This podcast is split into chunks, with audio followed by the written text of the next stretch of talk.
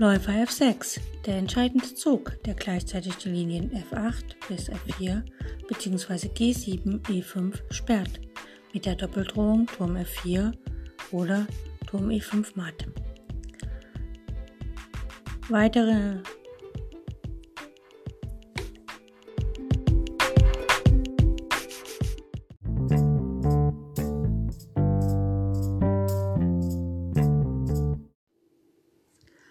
Wir schauen uns heute folgende Stellung an. Und zwar Weiß, der König steht auf H2, die Dame auf G4, also im Springerabstand zu ihrem König.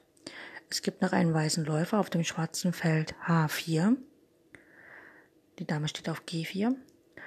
Es gibt noch ein paar weiße Bauern, und zwar auf dem schwarzen Feld A3, auf dem schwarzen Feld B4, auf dem weißen Feld E4, auf dem schwarzen Feld F2, auf dem schwarzen Feld F6 und auf dem weißen Feld H3.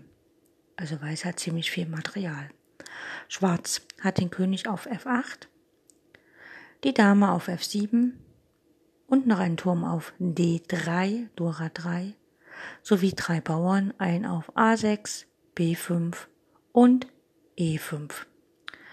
Hier ist Weiß am Zug Weiß hat eine Qualität weniger, aber dafür drei Bauern mehr. Und wenn man sorgfältig diese Partie zu Ende spielt, sollte Weiß eigentlich auch gewinnen.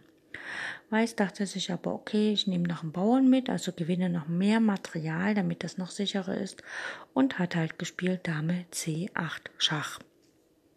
Die Dame bietet ja dem König auf der achten Reihe Schach und die Dame auf C8 steht halt auf der diagonalen A6 B7, C8, das heißt, die greift dort auch noch den Bauern auf A6 an, der damit quasi verloren geht. Also damit C8 Schach. Schwarz hat nichts Besseres zu tun, als jetzt Dame E8 zu spielen. Er kann ja nicht wegziehen, der König, durch den Bauern auf F6, kann er nicht nach E7 und auch nicht nach G7, also die Dame muss nach E8. Und Weiß spielt Dame schlägt A6. Hier wäre besser gewesen Dame C5 Schach, aber er spielt Dame A6 Schach. Äh, Dame schlägt A6. Und damit hat er dem Gegner eine hübsche Möglichkeit gegeben, wirklich äh, ein Patt zu erzwingen. Und zwar folgendes. Schwarz spielt Turm H3 Schach. Ist ja legitim, ja. Also er gibt sozusagen die Figur, die noch ziehen kann, gibt der Preis.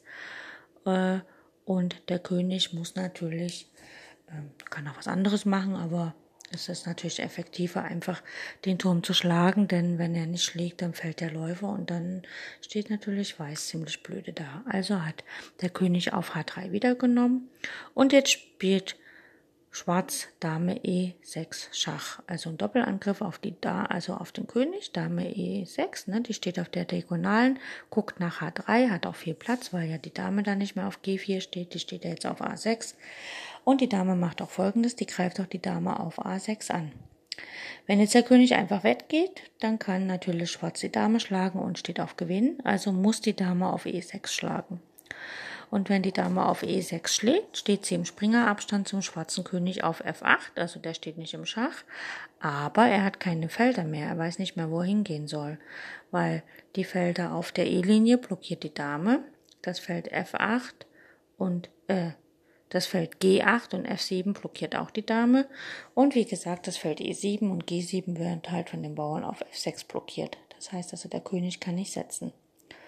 Schauen wir uns noch die Bauern an. Den Bauern auf A6 gibt's nicht mehr, da wird er geschlagen. Es gibt noch den Bauern auf B5, der ist blockiert von dem weißen Bauern auf B4. Und es gibt noch den schwarzen Bauern auf D5, der wird blockiert durch den weißen Bauern auf D4. Das heißt, Schwarz hat keine Züge mehr und ist damit Patt. Ist das nicht hübsch? Also, es ist immer wirklich ähm, egal, wie gut unsere Gewinnstellung ist. Wir müssen einfach schauen, äh, dass der Gegner wirklich kein Gegenspiel bekommt, also dass er nicht wirklich einen Gegenangriff starten kann. Und wir müssen natürlich auch gucken, dass unser Gegner nicht, dass ihm nicht die Züge ausgehen, dass er es wirklich tatsächlich immer noch mal ziehen kann und äh, wir quasi unsere Stellung verbessern und der Gegner ziehen kann und es nicht dazu kommt, dass unser Gegner dann letztlich im Patsch steht und wir quasi einen halben Punkt verschenkt haben, was dann sehr schade ist. Ja, das war so die Weisheit der ganzen Lektion übers Pad. Ich hoffe, es hat euch Spaß gemacht und wir hören uns demnächst wieder. Bis dann. Tschüss.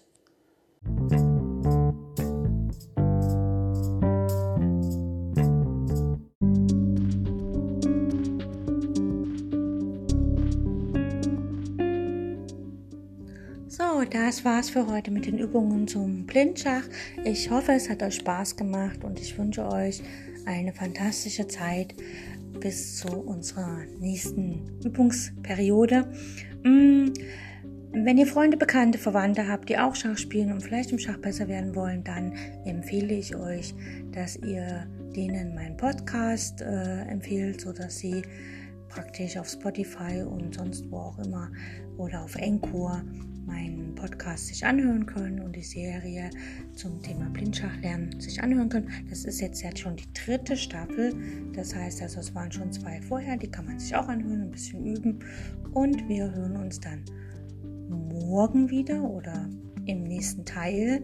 Und falls es euch zu schwer wird, hört die Serie einfach nochmal diesen Teil und wenn ihr jetzt zum Beispiel heute Teil 1 hört, morgen Teil 5 oder sowas, dann immer mal wiederholen, weil Wiederholung schult unseren Geist und lässt uns auch die Dinge tatsächlich lernen, sodass wir immer, ähm, wie soll ich sagen, immer fitter mit dem Thema werden und uns immer mehr auskennen und es für uns nur natürlich wird, blind Schach zu spielen, ohne Schachfiguren, ohne Schachbrett.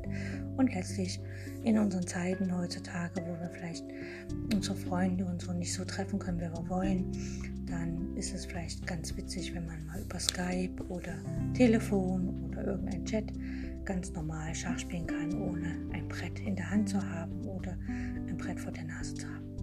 Okay, ich wünsche euch eine gute Zeit und danke fürs Zuhören und bis bald. Tschüss.